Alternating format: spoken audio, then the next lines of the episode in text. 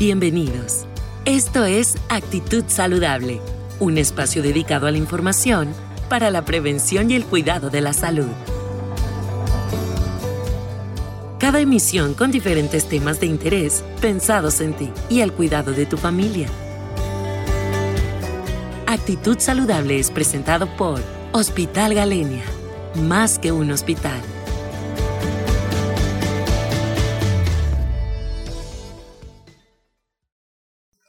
Buenos días, eh, estamos hablando desde el Hospital Galenia, la doctora Gabriela Rodríguez Ábrego del Servicio de Epidemiología.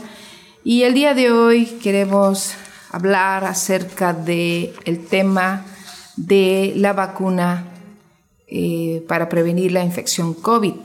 En el sentido de dar un enfoque preventivo de informar la fortaleza que tiene el hecho de que haya en el mundo ya la disponibilidad de una vacuna, que aunque todavía falta mucho para poder tener el acceso global a ella, hay una ventana de oportunidad y una posibilidad a futuro de poder contrarrestar esta pandemia que ha impactado de manera muy severa a todos. Como bien sabemos, el mundo entero se encuentra en una carrera contra reloj para conseguir vacunas contra el COVID que sean eficaces, económicas y manejables. Tan solo cinco tipos de vacuna que han comenzado a utilizarse ya están en diferentes partes del mundo, incluyendo el nuestro.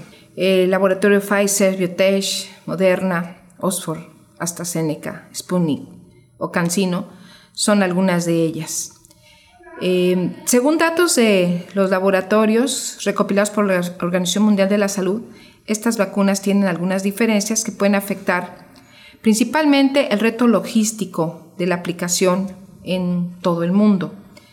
Muchas de ellas derivadas del manejo, del almacenamiento, de la necesidad de garantizar una red de frío, como es el caso de Pfizer, con la vacuna que requiere menos 70 grados centígrados, lo que dificulta su manejo, su distribución en lugares que no cuentan con esta capacidad. Por otro lado, otras vacunas tienen una posibilidad de preservarse en los refrigerados, como es el caso de la vacuna de Oxford AstraZeneca, la cual facilita este reto logístico y su distribución y aplicación se hace mucho más fácil. De hecho, esta vacuna pues ya se está aplicando en Inglaterra. Y bueno, finalmente la mayoría de las vacunas que están en desarrollo requieren de dos dosis y solo una eh, requeriría eh, una sola dosis, que es la, la vacuna china de CanSino, lo cual de alguna manera facilitará la aplicación en la población. Pero bueno, esto es así un poco técnico y dirían ustedes para qué nos está hablando de las marcas, diríamos, de las vacunas o los laboratorios. Pero es importante por lo siguiente. Esta vacuna ha sido probada, ¿verdad? Ha sido la más rápida en la historia, diríamos, y debido a que se realizó en muy poco tiempo y sin estudios, podríamos preguntarnos si es segura.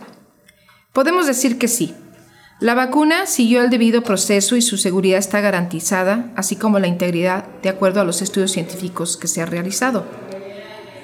Ha cumplido las tres fases iniciales que garantizan la capacidad de producir anticuerpos, se llama inmunogenicidad, la eficacia que indica cómo puede prevenir la enfermedad al reducir el riesgo de complicaciones graves y muerte, y la seguridad respecto al menor número de efectos secundarios que pueda Aunque es conveniente realizar estudios una vez iniciada la vacuna, porque decíamos que ha pasado eh, diferentes fases, es conveniente realizar eh, la, una vez iniciada la vacunación un seguimiento de las personas vacunadas que permita en tiempo real evaluar otros efectos no observados en las fases previas de investigación. Las personas deben comprender que los avances científicos logrados alrededor del mundo en los últimos 10 años permiten conseguir en una cuestión de carácter genético una secuencia del virus que van a eh, ayudar a insertar ese gen que tiene el virus y hacer de una vacuna más eficiente, sin afectar la seguridad. Desde luego esto es parte del avance tecnológico que hay en el mundo y que responde la primera pregunta, ¿por qué se tiene en tan poco tiempo una vacuna de alta tecnología? Puesto que el desarrollo científico actual nos permite disponer de ello. Desde luego que hay situaciones que podemos hablar en relación al número de personas que se incluyeron en los, en los ensayos para la vacuna. Entre 30 y 40 mil voluntarios fueron los que se estudiaron, lo cual diríamos que no es significativo considerando la población mundial. Pero en este momento, debido a la dimensión de la pandemia y de tantas personas que se han enfermado, pues pudo ser posible eh, disponer de material genético del virus a partir de, muestras de pacientes, ¿verdad? Y de eh, también de intentar probar la vacuna si funcionaba o no, ya que este, pues muchas personas eh, están en riesgo.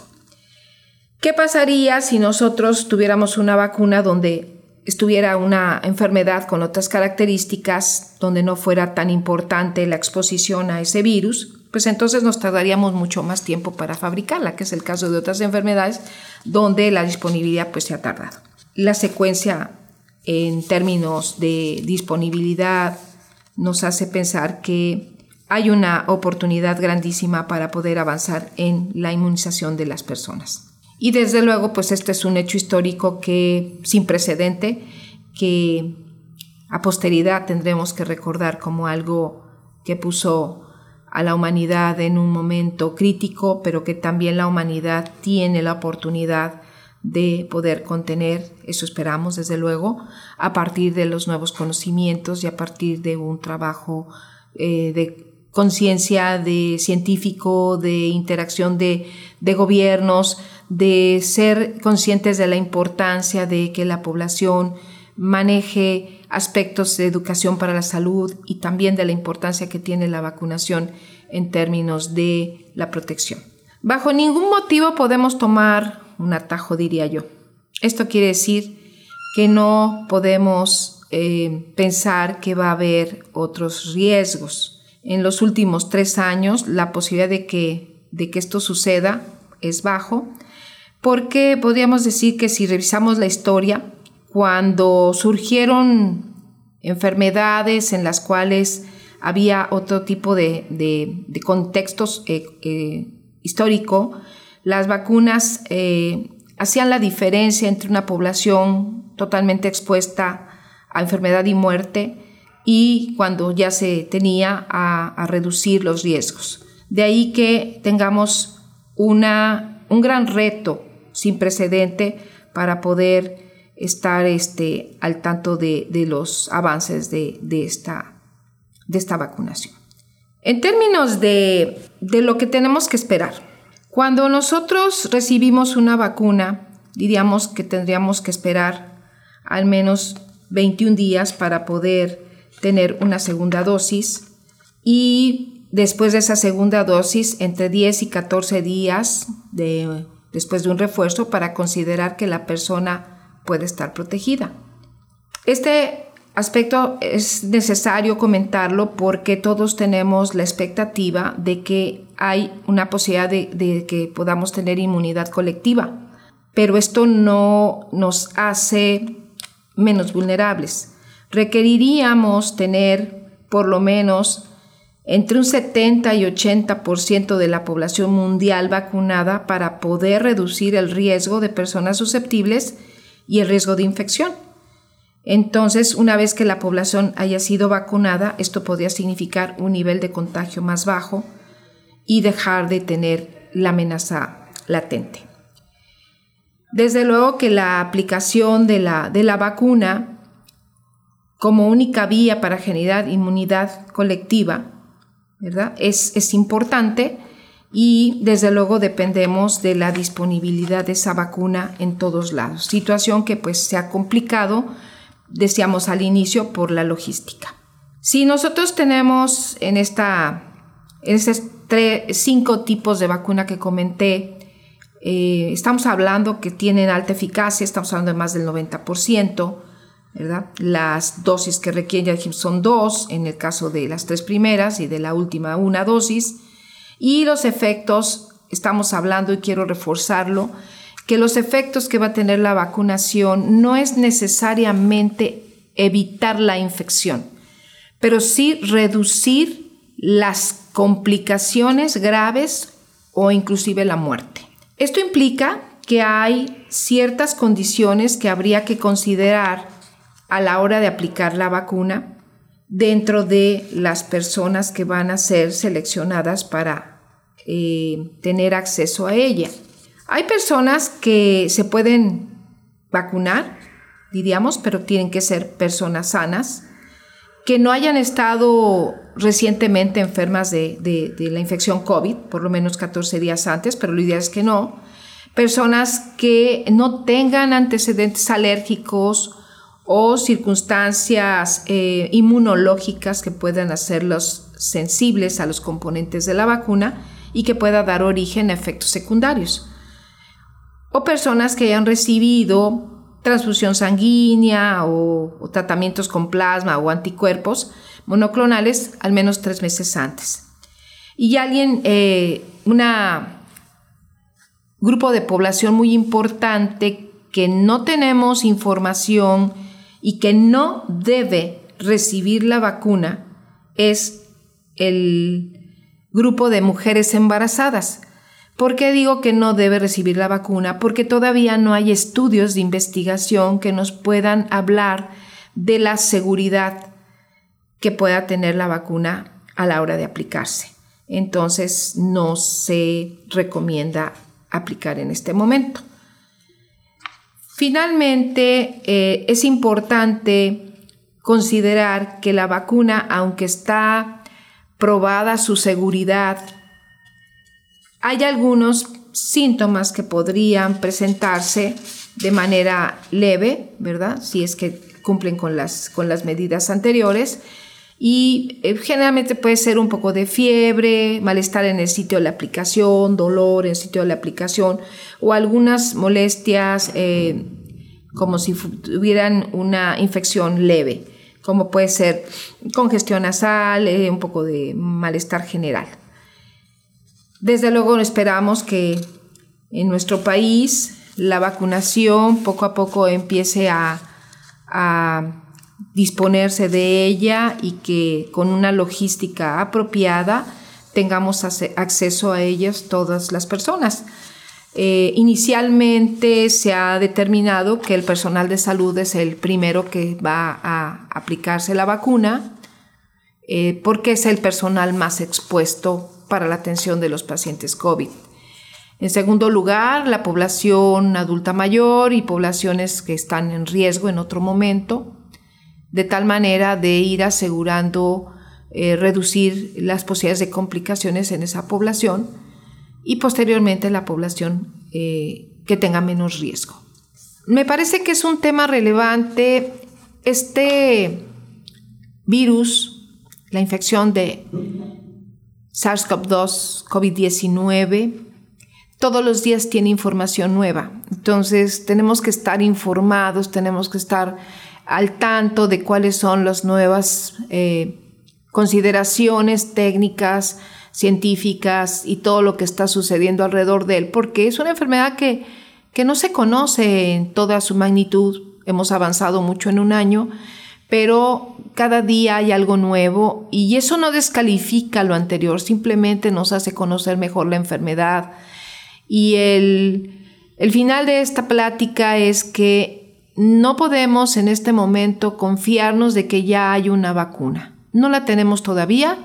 Tendríamos que tener 70-80% de la población vacunada para poder decir que estamos del otro lado y que nuestro riesgo pueda reducirse. Mientras tanto, considerar que tenemos medidas muy básicas, pero medidas que previenen la infección, como son el uso de un cubreboca, eh, bien colocado, desde luego, eh, ponerlo con manos limpias, retirarlo con manos limpias, evitar exponerse a estar con personas posiblemente enfermas, evitar reuniones, eh, el distanciamiento social.